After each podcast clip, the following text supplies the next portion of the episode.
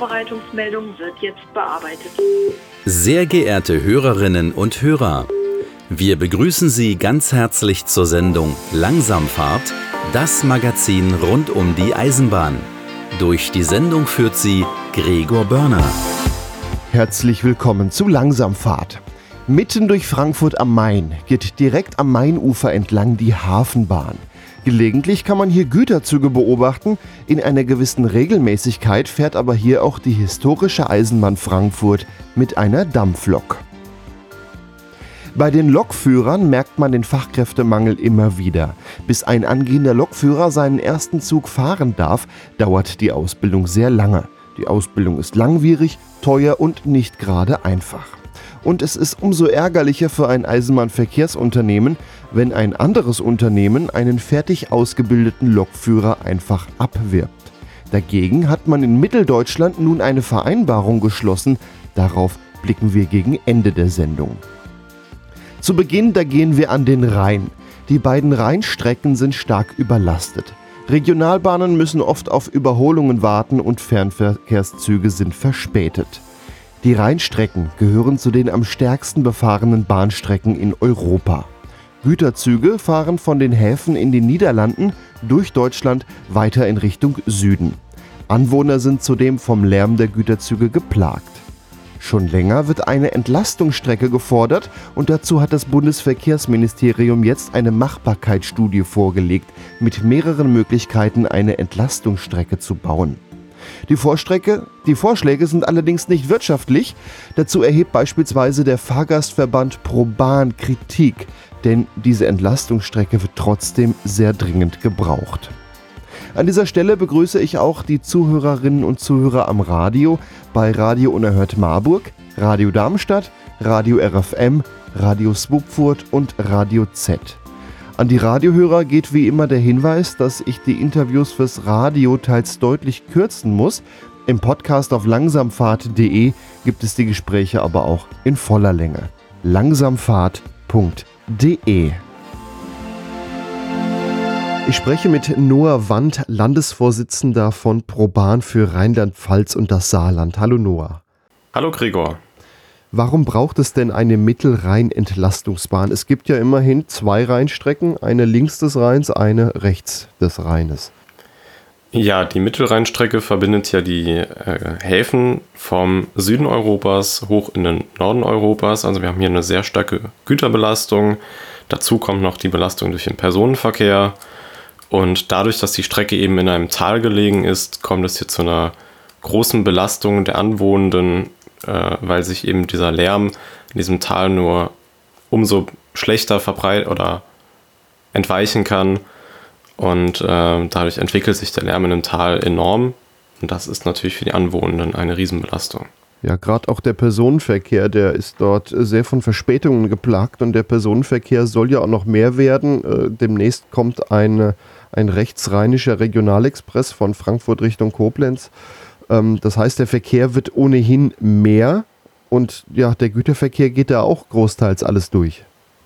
Genau, also ähm, die Bundesregierung plant einen Zuwachs von Güterverkehr von bis zu 25 Prozent bis 2030. Wenn man das natürlich schaffen möchte, müsste man auch dementsprechend das Netz ausbauen. Und die Mittelrheinbahn ist gerade stark ausgelastet. Jetzt kommt noch dazu, dass man in den vergangenen Jahren Überholmöglichkeiten entfernt hat und äh, ja, Züge nicht überholt werden können.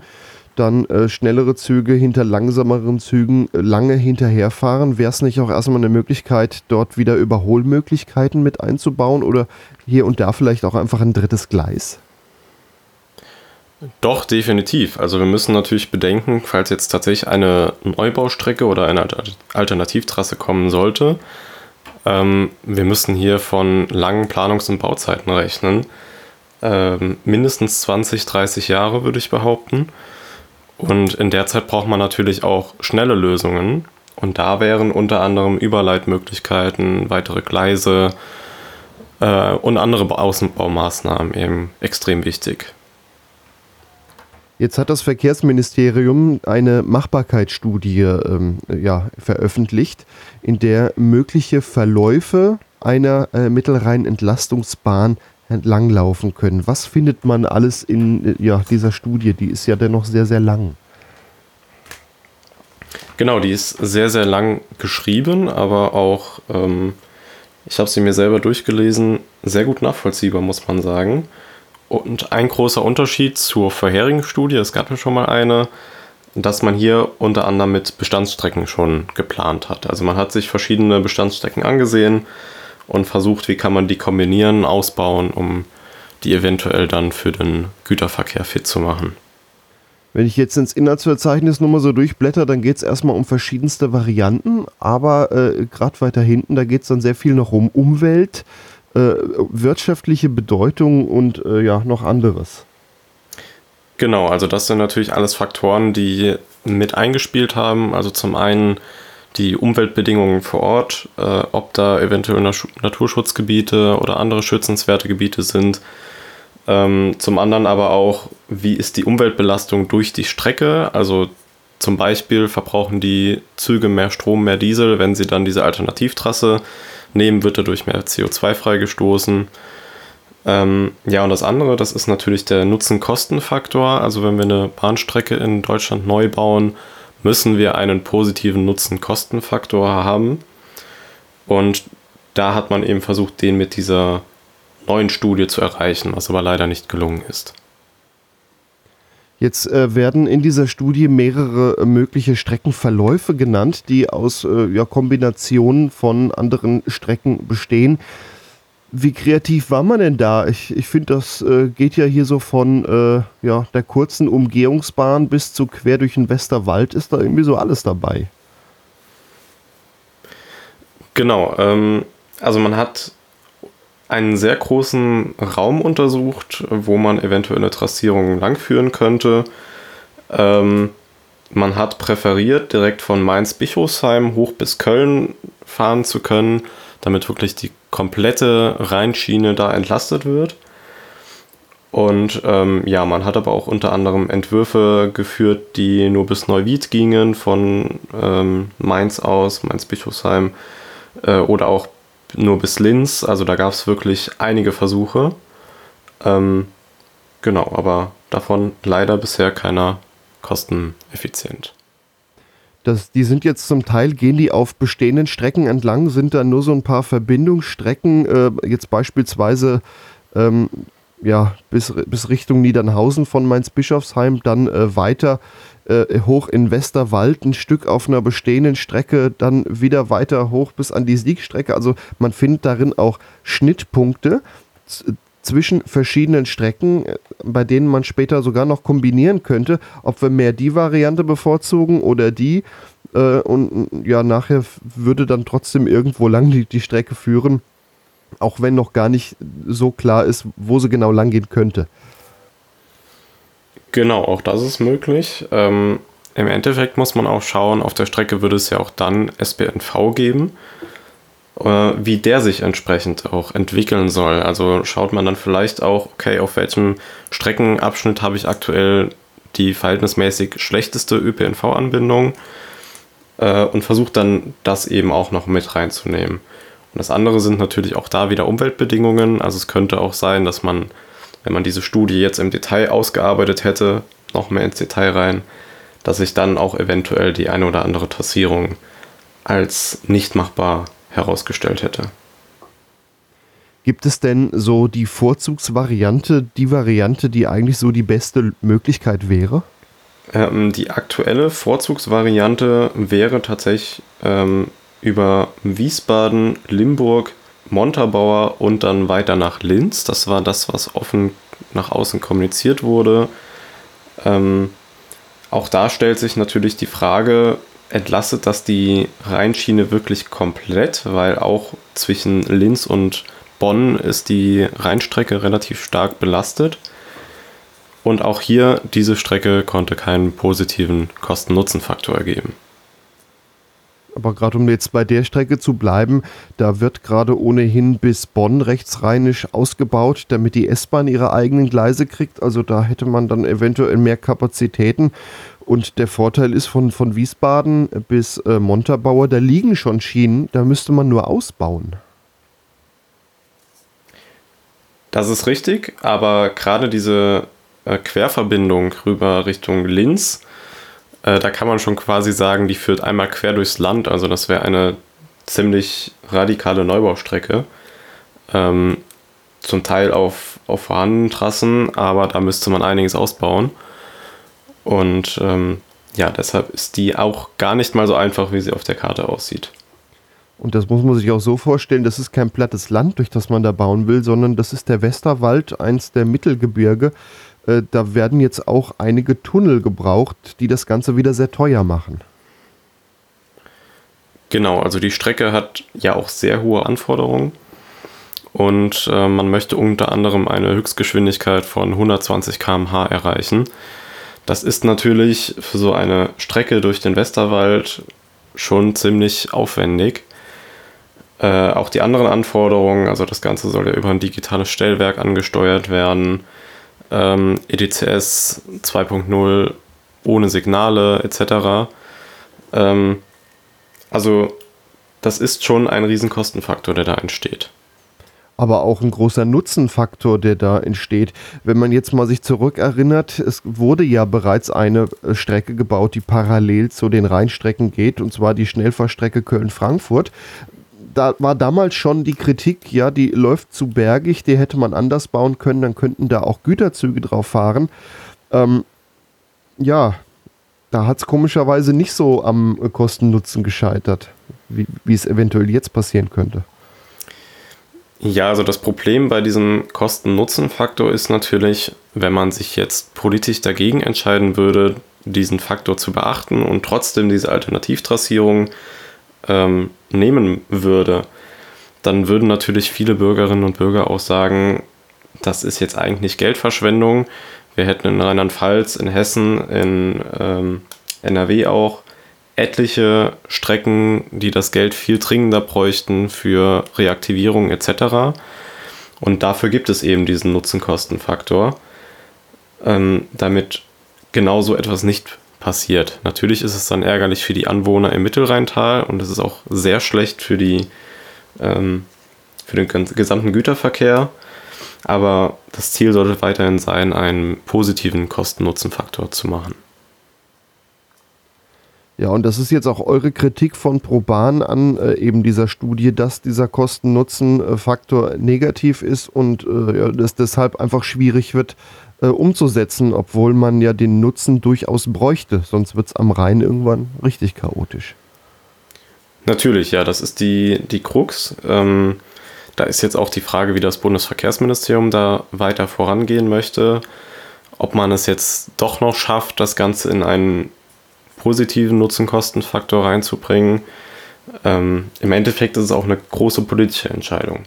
Bei der Vorzugsvariante, äh, die ja äh, zwischen Wiesbaden und Montabaur äh, Bestandsstrecken beinhaltet, die würden ja auch ausgebaut werden und da hätte man dann ja auch einen Nutzen äh, an diesen Bestandsstrecken, jetzt unabhängig von der Mittelrhein-Entlastungsbahn.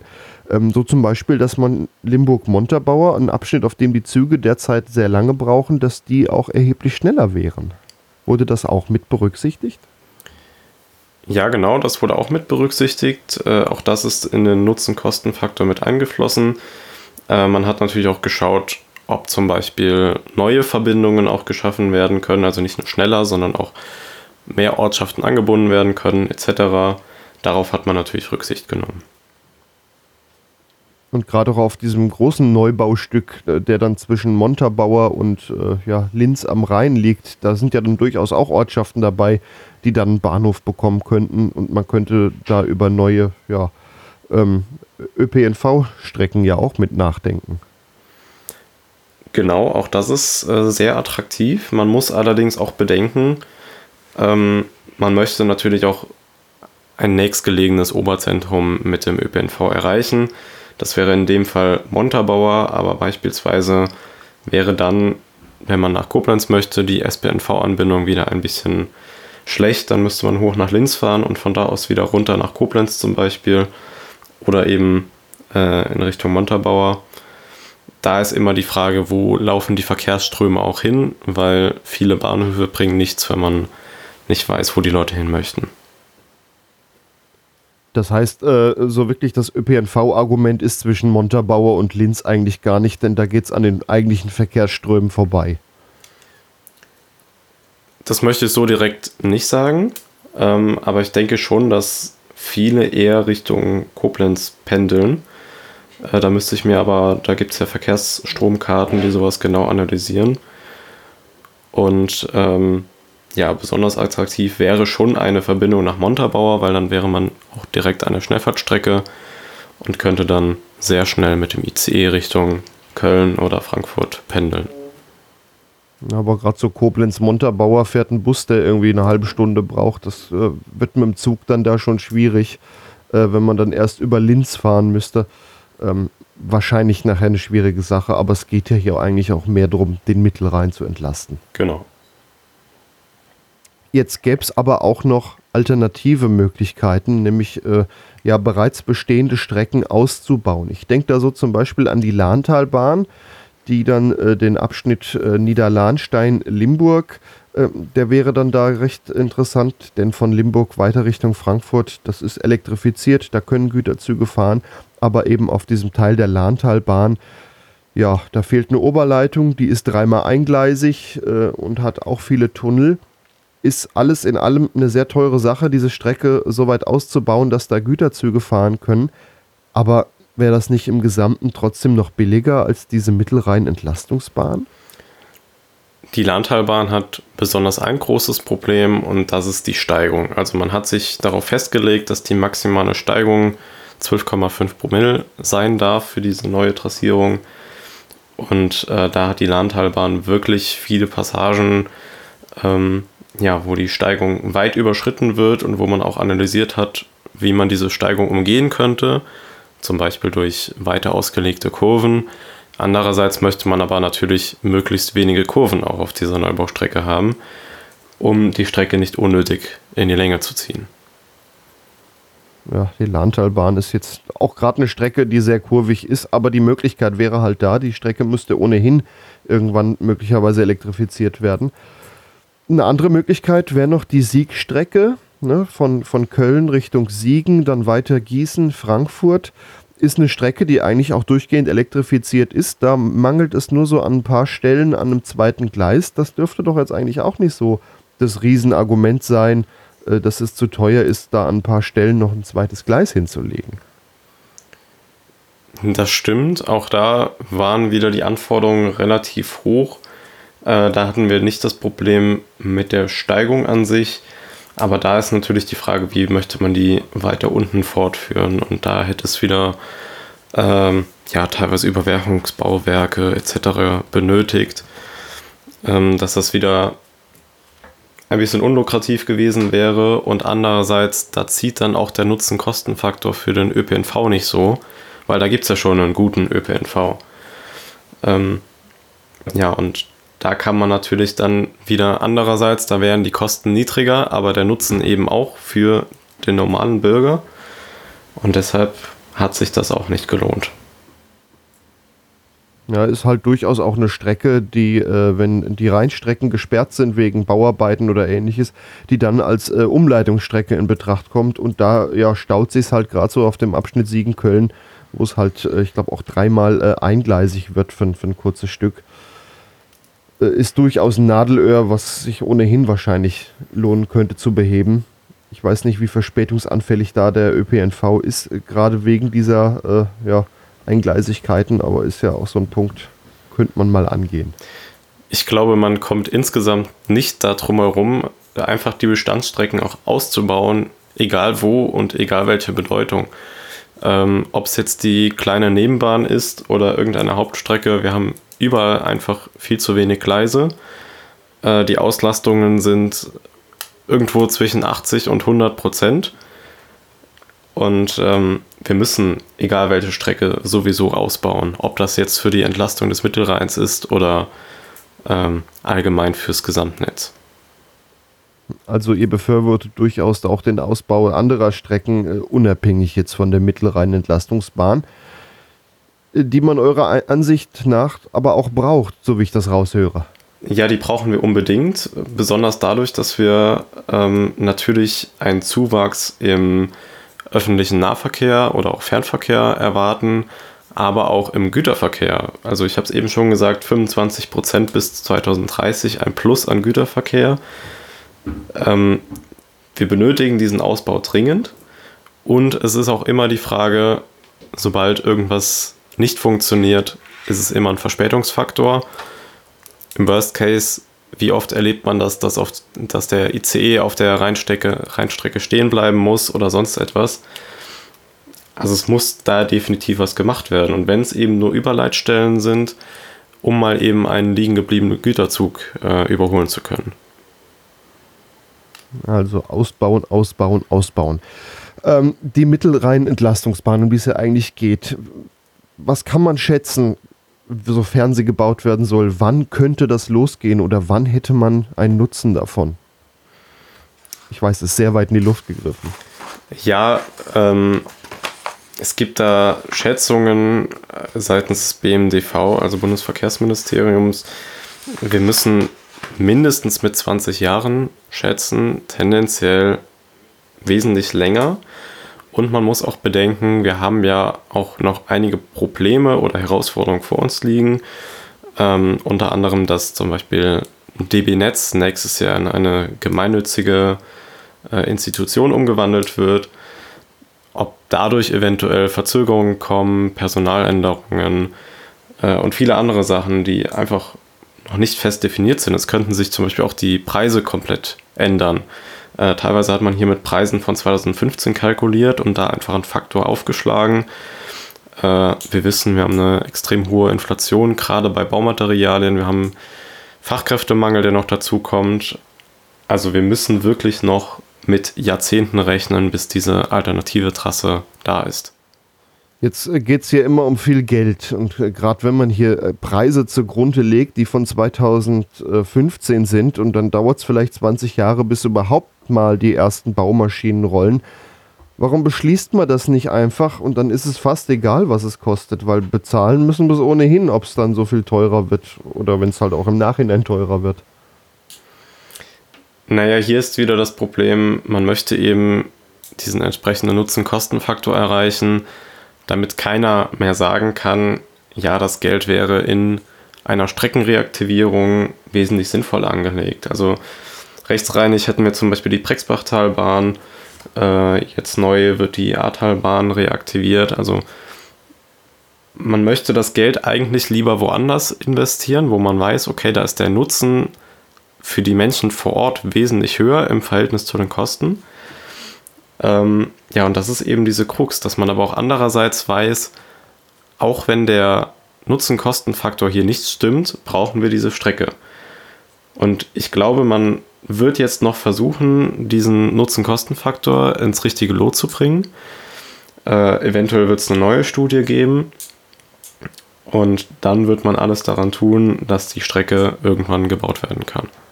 Ja, dann bleibt mal abzuwarten, wann es da irgendwie vorangeht, dass da was passiert. Denn ich glaube, mittlerweile weiß jeder, der da irgendwie mit zu tun hat, die Strecke brauchen wir. Irgendwie müssen wir den Rhein entlasten. Äh, so wie es da jetzt läuft, ist es nicht sehr ja, schön und ja, wird wohl noch ein paar Jahre dauern. Noah Wand war das, Landesvorsitzender von ProBahn für Rheinland-Pfalz und das Saarland. Vielen Dank. Vielen Dank.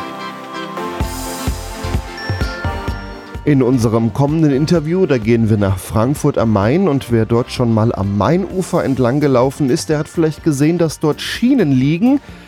Und in einer gewissen Regelmäßigkeit sieht man dort auch historische Züge und man kann einmal quer durch Frankfurt fahren mit der historischen Eisenbahn Frankfurt und gezogen werden diese Züge meistens von einer Dampflok.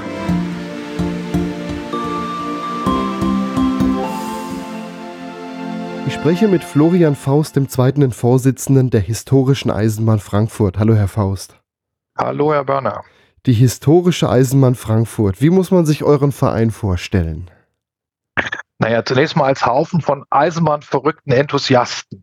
Ich glaube, das ist die Grundvoraussetzung, wenn man in einem Eisenbahnverein tätig ist. Ich glaube auch, ja. Ja.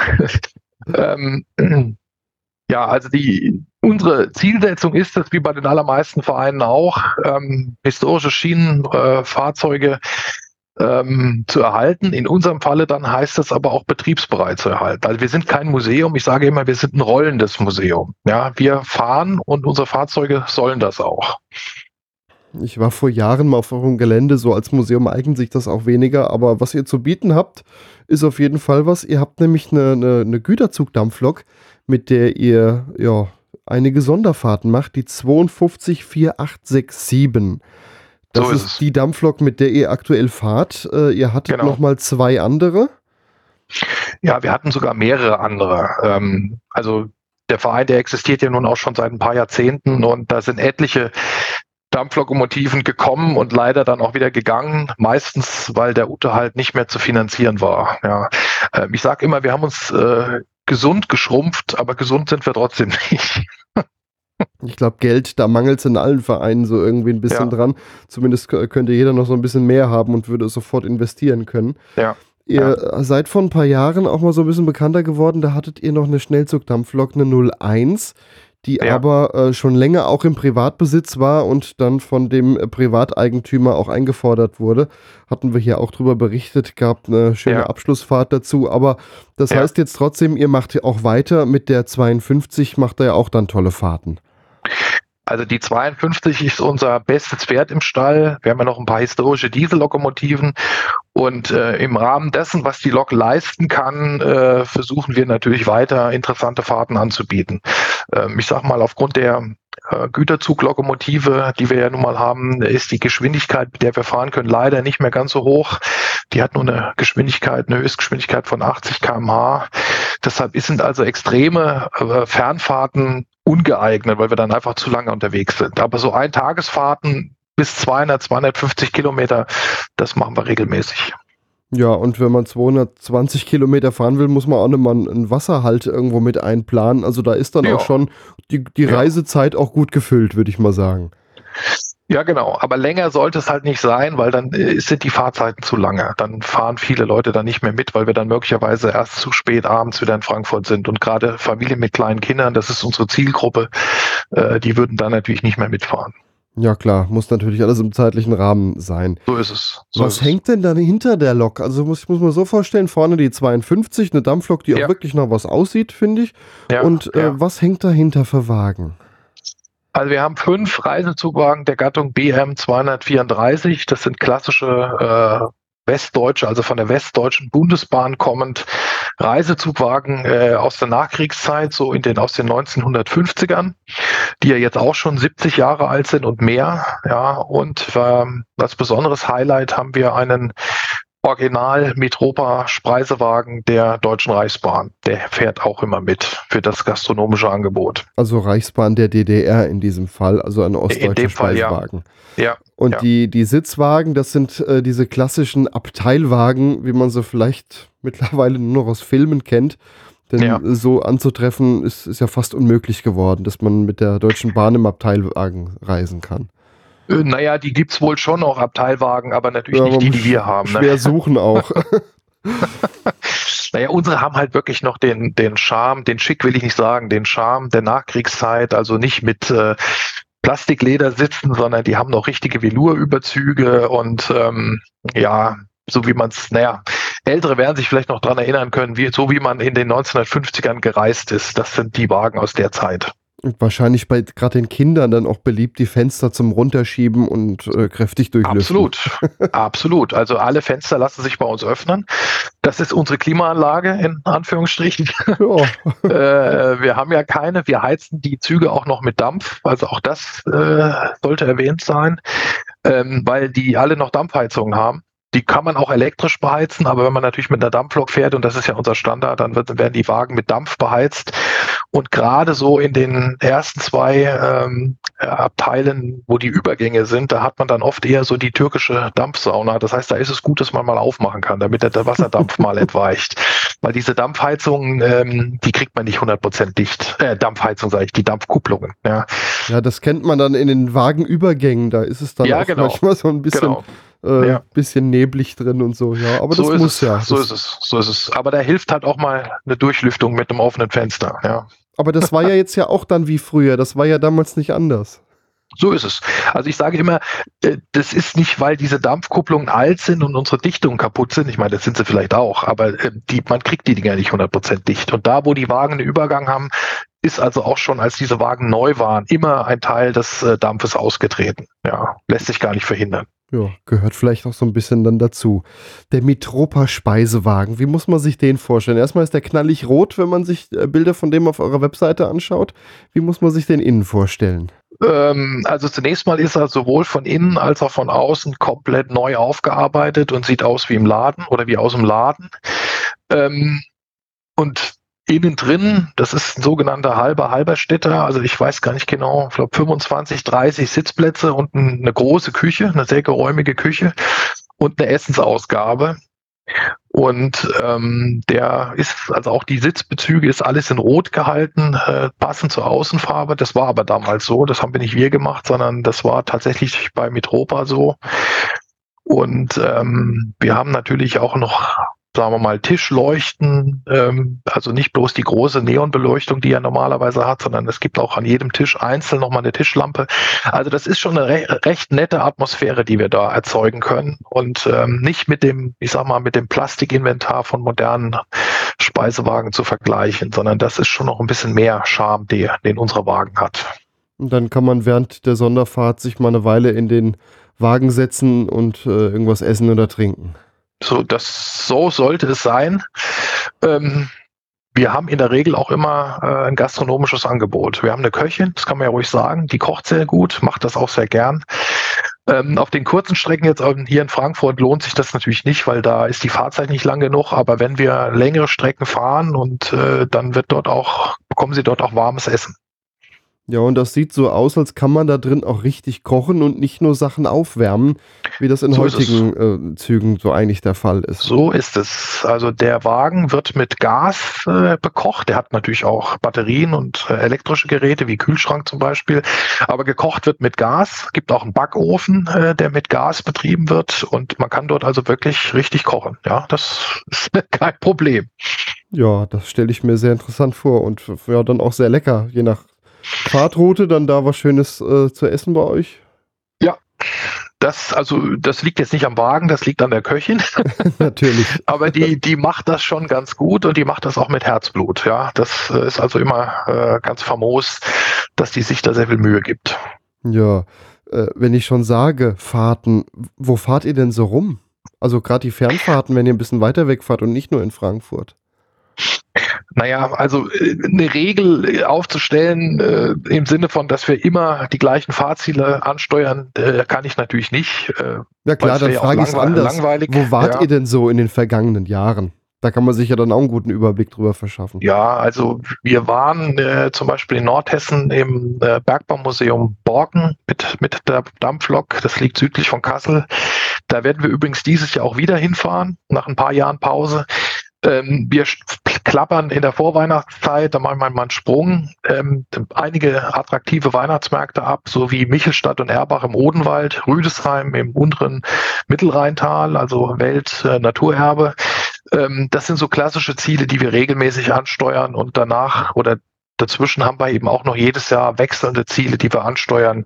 Äh, dieses Jahr noch die Völklinger Hütte, und äh, unsere Nachtfahrt rein in Flammen, das, da klappern wir die Feuerwerke ab, ähm, auch im unteren Mittelrheintal. Ja, rein in Flammen, sowas äh, lohnt sich immer. Das habe ich auch mal mitgemacht vom Schiff aus. Ähm, das ja. hat dann passend gehalten zum Feuerwerk. Wie macht ihr das mit dem Zug? Also das ist etwas ganz Spektakuläres. Wir genießen da, naja, Sonderrechte will ich nicht sagen, aber ähm, es gibt alte, ja, von Rechten kann man auch nicht sprechen, alte Abmachung mit der DB Netz, dass wir tatsächlich nachts auf der äh, Rheintalstrecke halten dürfen, auf offener Strecke. Obwohl das eine der meistbefahrenen Gütereisenbahnstrecken nachts äh, in ganz Europa ist, äh, gelingt es uns trotzdem äh, auch auf freier Strecke mal ein paar Minuten zu halten, dass die Leute dann aus den offenen Fenstern die äh, Feuerwerke bewundern können. Also das klingt hoffen, wirklich dass, super, dass, dass, ja. ja. Da muss man aber der Fairness halber sagen, dass wir das in der Regel nicht mit Dampf fahren, das wird mich, äh, das ist dann immer im Hochsommer und da ist die Waldbrandgefahr in den letzten Jahren aufgrund des Klimawandels einfach zu groß. Da fahren wir dann mit einer anderen Bespannung. Ja, ihr leiht euch gelegentlich eine 141 aus. und so warten mit der schon auf, so auf Reisen. Ich vermute, die kommt dann so da auch zum Einsatz. Das ist sehr wahrscheinlich, dass dem so ist, ja. Also rein in Flammen aus dem Zug zu sehen, das sollte man unbedingt mal mitmachen. Vom Schiff ist es was Besonderes, von der Eisenbahn dann sowieso. Äh, das ist eine tolle Sache. Da hoffe ich, dass das auch weiter klappt in den nächsten Jahren. Aber gut, bei reinen Flammen, da muss der Güterverkehr dann halt mal ein bisschen warten. Ähm, ich glaube, da gibt es klare Prioritäten, wenn das der Fall ist. Es ist ja auch nicht so oft, muss man ja auch sagen. Ja. Einmal im Jahr. Ja. Wobei es jetzt in der, in der Corona-Zeit natürlich auch ein paar Mal ausgefallen ist, aber jetzt dieses Jahr ist es wieder. Es gibt also vier, vier Veranstaltungen rein in Flammen und wir fahren also die im unteren Mittelrheintal an. Hm. Ja, das, das Rheintal ist ja von Frankfurt in einer gut erreichbaren Zeit. Genau, genau. Jetzt gibt es noch eine Strecke in Frankfurt, auf der ihr sehr, ich sage jetzt mal, regelmäßiger fahrt, die Hafenbahn. Also vielleicht ja. jeder, der schon mal in Frankfurt am Mainufer herumgelaufen ist, dem ist vielleicht aufgefallen, dass da Schienen liegen und die sind nicht stillgelegt. Tatsächlich gibt es da ja Güterverkehr so hin und wieder mal so ein bisschen, aber äh, ja. euch auch in einer gewissen Regelmäßigkeit anzutreffen. Ähm, also zunächst mal ist Ihre Aussage vollkommen richtig. Die Gleise liegen nicht wegen der historischen Eisenbahn Frankfurt dort, sondern die sind äh, gehören dem Infrastruktur oder der Infrastrukturbetreiberin äh, der Frankfurter Hafengesellschaft, ähm, die also den Güterumschlag macht von Wasser auf die Schiene und umgekehrt. Und die verfügt über eine eigene kleine Eisenbahninfrastruktur so von 50, 60 Kilometern, ähm, natürlich vorrangig im Frankfurter Osthafen, aber eben auch durch Frankfurt durch. Und ähm, ich glaube, Frankfurt ist da eine der ganz, ganz wenigen, wenn nicht sogar die einzige westdeutsche Großstadt, wo man also noch auf alten Gütergleisen mitten durchs Stadtzentrum fahren kann. Und tief befahren wir im Jahr so vier, fünf Mal ähm, mit unserer Dampflokomotive und dann ist auch Ein- und Ausstieg immer direkt am Frankfurter Römer, also praktisch wirklich mitten im Stadtzentrum halten wir und nehmen unsere Fahrgäste auf und lassen sie dort auch wieder aussteigen. Und dann fahrt ihr diese Hafenbahn in einem sehr gemächlichen Tempo, denn da ja, laufen auch Leute hin und her und äh, man fährt quer über die Wiesen drüber. Das äh, ist schon wahrscheinlich auch nicht ganz ohne, da zu fahren. Äh, ja, es gibt natürlich eine Höchstgeschwindigkeit, soweit ich weiß, liegt die bei 30 km/h, also schon aus Sicherheitsgründen, weil das äh, eben sehr überlaufen ist, was äh, Menschen angeht. Man, man, muss sich vorstellen, mitten im Frankfurter Stadtzentrum am Wochenende, wenn dann die Geschäfte vielleicht noch aufhaben äh, und die Leute fahren, gehen zum Einkaufen, dann laufen da Tausende von Menschen rum und da muss man schon ein bisschen aufpassen, wenn man da mit dem Zug praktisch mitten durchfährt. Und das tun wir an mehreren Stellen. Ja. Ja. Und da kann man ähm, natürlich die Dampfpfeife der Dampflok auch äh, schön hören, denn da wird viel gepfiffen. Das ist wahr, aber unsere Dampflok verfügt auch über eine Glocke. Daher kommt ja auch der Name Bimmelbahn, ne, weil sie bimmelt und wir bimmeln eben auch. Ja. Das heißt also, die Glocke, die Glocke ist im Innen Innenstadtbereich, die ist sozusagen im Dauerbetrieb. Gepfiffen wird nur, wenn wirklich unmittelbare Gefahr ist. Ja, und ja, die Glocke, die ist dann vielleicht ganz gut, denn äh, dann kann man ganz gut warnen, ohne ganz so laut zu sein.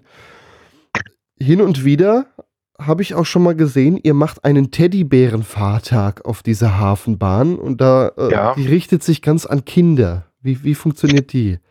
Naja, also äh, die Sache ist relativ einfach. Äh, jedes Kind, äh, das einen Teddybär dabei hat, darf umsonst mitfahren. Und ähm, Kinder sind bei der Bahn, ich will jetzt nicht lügen, ich glaube bis 16, ja.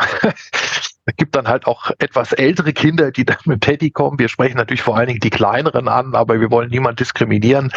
Also jedes Kind, ganz gleich, äh, ob, äh, was weiß ich, ein, zwei oder 15, 16, das ein Teddy hat, fährt halt umsonst mit. Ähm, das ist im Übrigen jetzt auch am Sonntag ist diese Teddy-Fahrt. Das ist unsere Saisoneröffnung jetzt. Wir starten jetzt in die Saison und das ist immer mit der Teddy-Fahrt. Ja, und dann müssen natürlich die Eltern ein bisschen mehr zahlen. Irgendwie muss sich das Ganze natürlich rechnen. Das ist sozusagen der PR-Kniff dahinter. Da das überwiegend kleine Kinder sind, gehen wir mal davon aus, dass die Eltern die nicht einfach in Zug setzen, sondern mitfahren. Ja. Und dann äh, holen wir da das Geld rein, was wir bei den Kindern nicht reinholen. Genau, denn irgendwo muss es ja herkommen. So eine Dampflok das und die Wagen müssen natürlich erhalten werden. Und auch so ein Betriebstag, ja. der kostet ja auch eine ganze Menge, nicht nur an Kohle, sondern dann auch an Geld.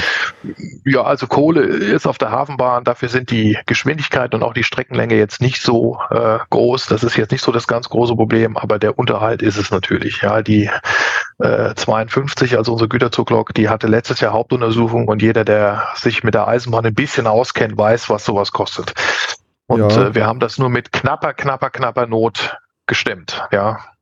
Demnach habt ihr auch Corona ganz äh, gut eigentlich noch überstanden, denn das hat ja für einige Vereine auch richtig Probleme beschert, denn da fehlten ja dann ja auch im Zweifel zwei Jahre Einnahmegelder. Also das, also wir haben Corona überlebt, der Verein existiert ja noch, aber ähm, das hing am seidenen Faden. Ja, Denn also wir hatten praktisch zwei Jahre keine geregelten oder praktisch fast gar keine Einnahmen. Wir haben vom Land Hessen, das muss man fairerweise sagen, ein paar Fördermittel bekommen, aber das ist natürlich Tropfen auf dem heißen Stein gewesen. Das hätte also die Insolvenz nicht verhindert, wenn sie denn gekommen wäre, aber ähm, es waren vor allen Dingen private Mittel, die uns also Spenden äh, und auch Bürgschaften gegenüber Banken, die mhm. den Verein finanziell äh, liquide gehalten haben. Also ja. es war keine schöne, schöne Zeit. Corona war für uns alle nicht schön. Natürlich. Ähm, aber in, bei uns war es äh, nicht nur die Infektion, äh, das Infektionsgeschehen, sondern leider auch die finanzielle Situation. Ja. Ja, da brauchen wir, glaube ich, nicht drum herum reden. Da hatten viele Probleme. Umso schöner, dass ja. ihr durchgehalten habt. Wenn auch mit, ja. mit äh, ja, vielen Möglichkeiten, aber ja. Was ihr auch äh, eigentlich einmal im Jahr macht, ist das Bahnhofsfest in Königstein. Königstein, ja. das ist so von Frankfurt ja, so im, im Speckgürtel von Frankfurt, aber ja, eine Besonderheit, ja. denn es liegt nicht an einer DB-Strecke. Und wenn ich das richtig verstanden habe, habt ihr euch den Standort auch ausgesucht, weil auf der Bundesbahn früher mhm. mal ein Dampfverbot herrschte und ihr dann auf eine ja, Privatstrecke ausgewichen seid. Also sehr gut recherchiert, Herr Börner. Ja, Sie haben vollkommen recht. Es gab 1977 nicht nur den Ausstieg der westdeutschen Bundesbahn aus dem Dampfbetrieb, sondern es gab auch ein Fahrverbot für Dampflokomotiven. Das wurde dann irgendwann Anfang der 80er wieder aufgehoben. Aber der Verein hat sich 1978 gegründet, also genau ein Jahr nach dem westdeutschen Dampf aus und ist tatsächlich auf einer Strecke, die damals der FKE, der Frankfurt-Königsteiner Eisenbahn gehört hat, also eben nicht dem DB-Konzern und ähm, ausgewichen und äh, die haben uns damals auch schon mit Dampf fahren lassen.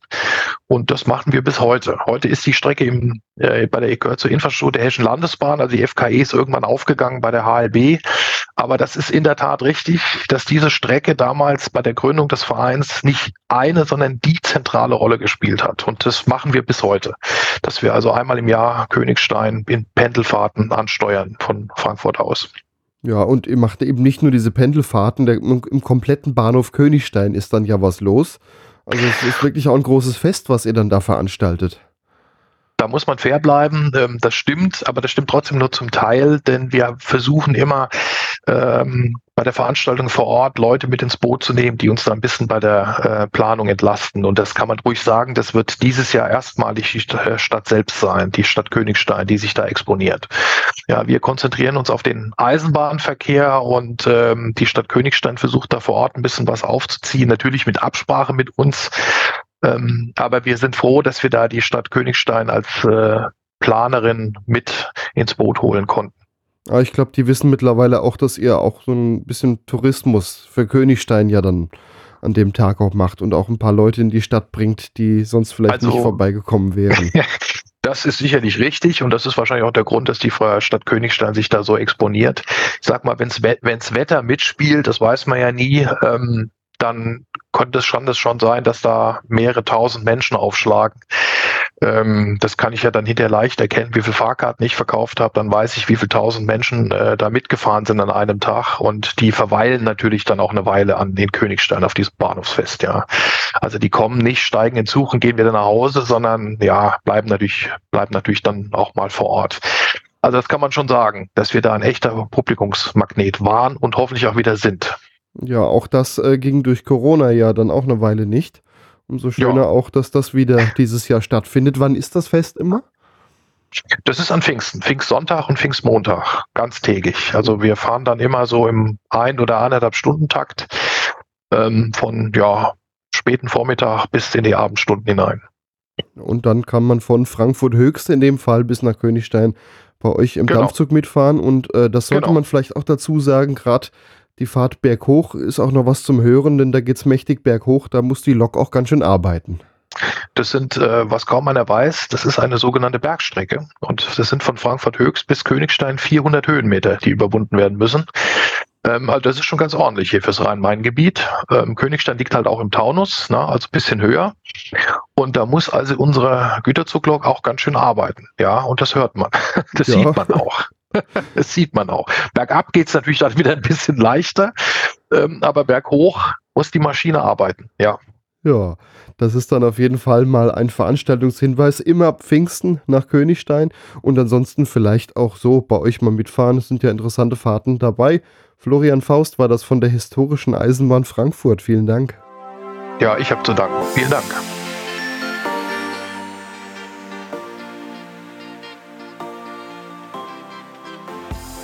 Dass wir einen Lokführermangel in Deutschland haben, merkt man immer wieder. Man hört immer wieder von ausfallenden Zügen, kurzfristiger Personalausfall. Es sind einfach nicht genügend Lokführer da. Die Ausbildung ist nicht einfach, ist vor allen Dingen sehr teuer. Und wenn ein Eisenbahnverkehrsunternehmen einem anderen die frisch ausgebildeten Lokführer wieder abwirbt, ist das nicht nur ärgerlich, sondern auch teuer. In Mitteldeutschland hat man sich da was überlegt. Ich spreche mit Christian Schlemper, der Pressesprecher des Verkehrsverbundes Oberelbe. Guten Tag, Herr Schlemper. Schönen guten Tag. Im Verkehrsverbund Oberelbe haben sich die Verkehrsunternehmen darauf geeinigt, enger zusammenzuarbeiten für mehr Ausbildung im Bahnverkehr. Wie soll diese Zusammenarbeit aussehen? Die Vereinbarung, die hier die Bahngesellschaften getroffen haben, geht über den Verkehrsverbund Oberelbe hinaus. Sie betrifft alle Bahngesellschaften in Sachsen, Sachsen-Anhalt und Thüringen. Und diese neuen Bahngesellschaften, die hier in Mitteldeutschland tätig sind, haben vereinbart, dass sie sich gegenseitig fertig ausgebildete Lokführer in Anführungszeichen abwerben, sie sich dafür eine Ausgleichssumme zahlen. Das heißt, ähm, wenn ein Lokführer wechseln will, tut man sich quasi dafür dann, dann äh, ja, die Ausbildungskosten mehr oder weniger erstatten.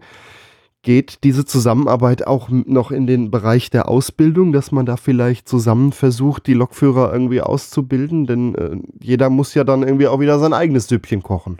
Hintergrund äh, für diese Entscheidung ist es vor allem, dass wir sagen, ähm, es löst einen indirekten Druck aus. Bis jetzt ist es ja so, meistens bildet ein, vielleicht zwei Unternehmen bilden Lokführer aus und die anderen profitieren von der Ausbildung, indem sie dann die fertigen Lokführer einfach abwerben. Was natürlich dazu führt, dass die großen Unternehmen irgendwann sagen, ich bilde hier gar nicht mehr viel aus und schon gar nicht mehr über den eigenen Bedarf hinaus, weil ich verliere die ja gleich wieder. Über diese Vereinbarung jetzt ist es ja so, dass die Unternehmen, die dann selber nicht ausbilden und stattdessen die fertigen Lokführer abgreifen, platt gesprochen, ähm, jetzt ja Geld dafür bezahlen müssen. Das heißt, indirekt wird jetzt hier ein Hebel angesetzt, dass die selber sagen, es lohnt sich ja gar nicht mehr, jetzt aus, äh, ausgebildete Lokführer einfach nur abzuwerben, sondern ich bilde jetzt auch selber aus, äh, weil am Ende ist es ein Nullsummenspiel. Also wir hoffen hier, dass hier einfach auch die äh, Kräfte so wirken, dass die Unternehmen indirekt so gefördert werden, dass sie sagen, ich bilde jetzt wieder aus. Gerade, dass die Großen ausbilden und nachher äh, kleinere Lokführer auch äh, dann anstellen. Es gibt ja gerade auch im Bereich Sachsen Verkehrsunternehmen, die wirklich sehr, sehr kleine Netze haben. Für die ist das natürlich kostenmäßig wieder eine ganz andere Sache wie für jemand, der fast im halben Bundesland fährt. Auf jeden Fall. Ähm, vor dem Hintergrund ist es auch wirklich so, es ist eine eine Kann-Regelung. Ne? Ich kann jetzt sagen, es lohnt sich für mich, ich bilde aus. Ich kann aber natürlich auch weiterhin versuchen, einfach nur woanders zuzugreifen und äh, hoffe, dass dafür dann die großen Unternehmen mehr ausbilden. Aber wir werden also sehen, wie sich das Thema Ausbildung hier auch bei den Bahngesellschaften entwickelt und wie sich auch das Verhältnis der Bahngesellschaften untereinander entwickelt. Dankeschön. Wie haben denn die Eisenbahnverkehrsunternehmen reagiert auf diese Idee? Jetzt kommt man zusammen an einen Tisch, wir wollen da mal was ausarbeiten? Die Idee selber kommt ja aus Niedersachsen von der Landesnahverkehrsgesellschaft, die das Modell ja schon hat. Und wir haben das übernommen und die Bahngesellschaften waren da sehr offen. Also äh, gerade auch die großen Unternehmen oder die etwas größeren haben gesagt, das ist eine gute Idee, da sind wir dabei. Und wir stellen jetzt auch fest, dass es auch Interesse gibt äh, aus, von anderen Bahngesellschaften, die zum Beispiel auch im Güterverkehr tätig sind, ähm, die sagen, wir haben das gleiche Problem, können wir da nicht mitmachen, aber zurzeit beschränken wir uns jetzt erstmal auf den Personennahverkehr. Jetzt muss man sich erst mal überhaupt vorstellen, was das für Kosten sind. Haben Sie ungefähre äh, Preisrahmen, in, äh, wo sich eine Lokführerausbildung drin bewegt? Das sind ja schon Summen, da kriegt man zum Teil auch ein Auto für. In, der Tat. Also die äh, Standardpauschalsumme, die man erstatten muss als Bahngesellschaft, wenn man jetzt einen fertig ausgebildeten Lokführer abwirbt, sind 80.000 Euro für die ganz klassische dreijährige Ausbildung. Hintergrund für doch diese relativ hohe Summe ist ja schlichtweg, dass im Gegensatz zu einem Bäckergesellen, der ja ab einem gewissen Zeitpunkt auch selber Brötchen rollen kann, beim Lokführer ja immer noch jemand daneben sitzen muss. Er darf ja erst dann alleine fahren, wenn er fertig ausgebildet ist, was halt eben hier die Kosten auch in die Höhe treibt. Und so sind es halt eben am Ende diese 80.000 Euro. Wir sagen, das ist erstmal die Grund die Summe, die eine Bahngesellschaft jemand einer anderen Bahngesellschaft erstatten muss, wenn man einen direkt frischen Lokführer abwirbt. Jetzt unterscheiden wir ja einmal zu der, diese dreijährige EIB-Ausbildung nennt die sich auch. Das heißt, ein Schüler, der nach der Schule eine klassische Ausbildung drei Jahre zum Lokführer macht und dann gibt es noch die, wird oft auch als Quereinstieg benannt. Das ist eigentlich mehr oder weniger eine Umschulung. Jemand, der schon mal einen anderen Beruf gelernt hat, der dann zum Lokführer umgeschult wird. Wie bewegen sich denn da die Kosten? Denn da ist der Lokführer der, oder der angehende Lokführer ja eigentlich schon bei fast vollständigem Gehalt auch angestellt. Ja, genau. Das ist, da sinken zwar zum einen die Kosten, weil ja die Dauer nicht so lange ist. Auf der anderen Seite ähm, ist der Aufwand äh, trotzdem hoch, weil am Ende ich ja auch ein höheres Gehalt zahlen muss. Hier reden wir von 60.000 Euro. Das ist dann die Stufe unter den 80.000 Euro, die dann als nächstes als Ausgleichssumme zu zahlen ist. Für einen, der vorher was anderes gearbeitet hat, sich zum Quereinstieg zum Lokführer entschieden hat und dann wechseln möchte. Ganz genau, da reden wir von 60.000 Euro. Die Regelung selber ähm, umfasst auch wirklich die äh, Auszubildenden und äh, die Lokführer, die angehenden Lokführer, die wirklich von den Unternehmen selber auch ausgebildet werden, wo es also nicht solche Sonderregelungen gibt wie äh, Bildungsgutscheine und was es da alles für Förderinstrumente von Seiten des Staates gibt. Also es ist hier nicht, dass das Unternehmen am Ende erstens die Ausbildung staatlich gefördert bekommt und dann auch am Ende noch ähm, eine Subvention von einem anderen Unternehmen abgreift, sondern hier greifen ganz klare Regeln. Es geht wirklich um die Kosten, die die Bahngesellschaften selber haben. Jetzt äh, gab es gerade in der Vergangenheit doch immer wieder so Klauseln im Vertrag von einem, der Lokführer werden möchte, dass er eine gewisse Zeit sich verpflichtet, für das Verkehrsunternehmen zu arbeiten. Ansonsten werden auch Strafzahlungen fällig. Wie sieht es denn damit aus? Gibt es das trotzdem weiterhin? Das regeln ja die Bahngesellschaften in ihren Arbeitsverträgen. Grundsätzlich ist es aber so, diese Vereinbarung, die wir jetzt getroffen haben, umfasst einen Zeitrahmen von bis zu fünf Jahren. Also das heißt, diese 80.000 Euro sind nur fällig, wenn ich gleich nach Ende meiner Ausbildung abgeworben werde, mir einen anderen Arbeitgeber suche. Ähm, wenn ich jetzt erstmal ein, zwei, drei Jahre bei dem einen Unternehmen bin und wechsle dann, dann sinken diese Summen, die dann der, das andere Bahnunternehmen zu zahlen hat. Das bedeutet, das ist gestaffelt, je nachdem, wie lange man äh, bei dem Verkehrsunternehmen war. Ganz genau, das ist gestaffelt.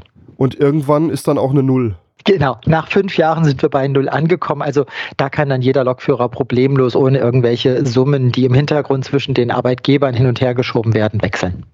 Wie groß ist eigentlich der Lokführermangel, dass das überhaupt so ein großes Problem darstellt? Wir reden hier in Sachsen, Sachsen-Anhalt und Thüringen von rund 200 fehlenden Lokführern jedes Jahr.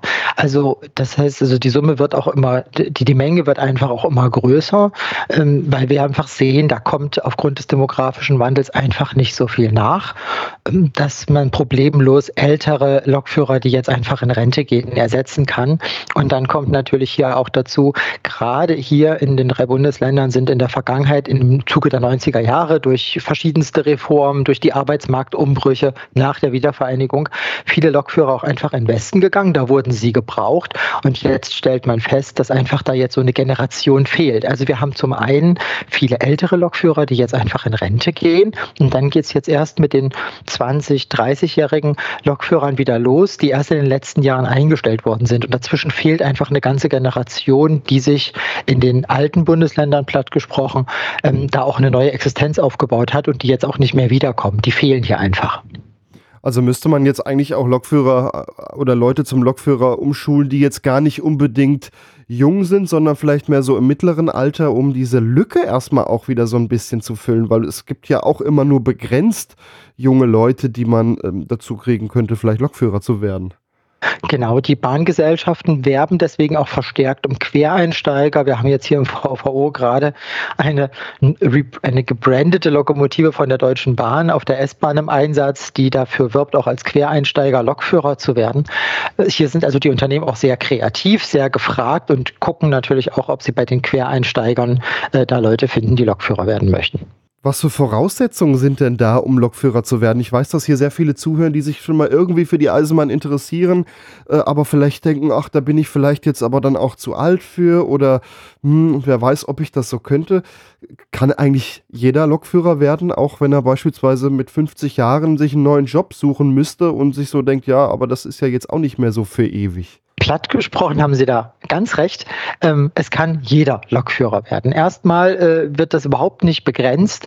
Ähm, man sollte ein Verständnis für so technische Gerätschaften mitbringen, weil ja auch immer mal irgendwas passieren kann. Es ist also nicht einfach nur da vorne sitzen, Hebel nach vorne schieben und zurückschieben. Man sollte Verständnis dafür haben und, und sich auch in diese Rolle einfinden können, dass man im Zweifelsfall Verantwortung für Hunderte von Menschen hat, die man da hinter sich sitzen hat.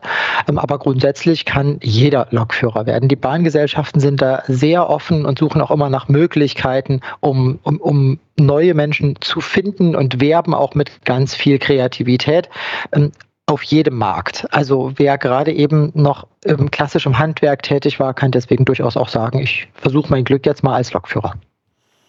Und da ist jetzt auch keine Begrenzung, was das Alter angeht. Also das gibt es ja immer wieder mal, dass jemand mit 40, 50 Jahren den Job verloren hat und dann erstmal dasteht. Das wäre dann durchaus auch eine Möglichkeit. Das ist in der Tat auch eine Möglichkeit. Äh, hier ist ja vor einigen Jahren auch noch die relativ kleine Städtebahn Sachsen gefahren, die ähm, auch viele Quereinsteiger genommen hat, auch die so um die 40, 50 waren und dann noch ausgebildet hat, ähm, auf dem, auf, damit sie dann Lokführer werden.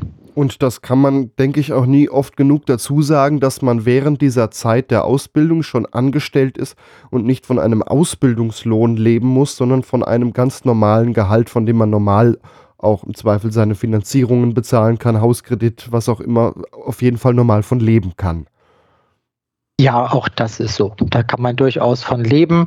Ähm, auch die, selbst die klassische Ausbildungsvergütung für Lokführer ist ja relativ hoch.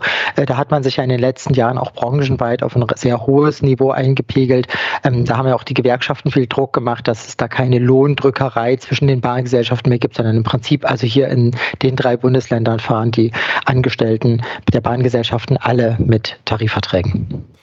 Also, wer Interesse hat, Lokführer zu werden, das ist ein Job, bei dem man nicht mehr arbeitslos wird. Und wenn es nicht bei dem einen Unternehmen ist, dann vielleicht nachher irgendwann bei dem anderen. In Mitteldeutschland werden jetzt Ablösesummen gezahlt, wenn ein Lokführer hin und her wechselt. Das war Christian Schlemper, Pressesprecher des Verkehrsverbundes Oberelbe. Vielen Dank. Bitte schön gern.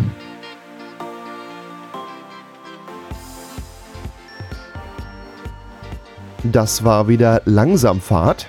Habt ihr Themenvorschläge, Kritik oder Anregungen?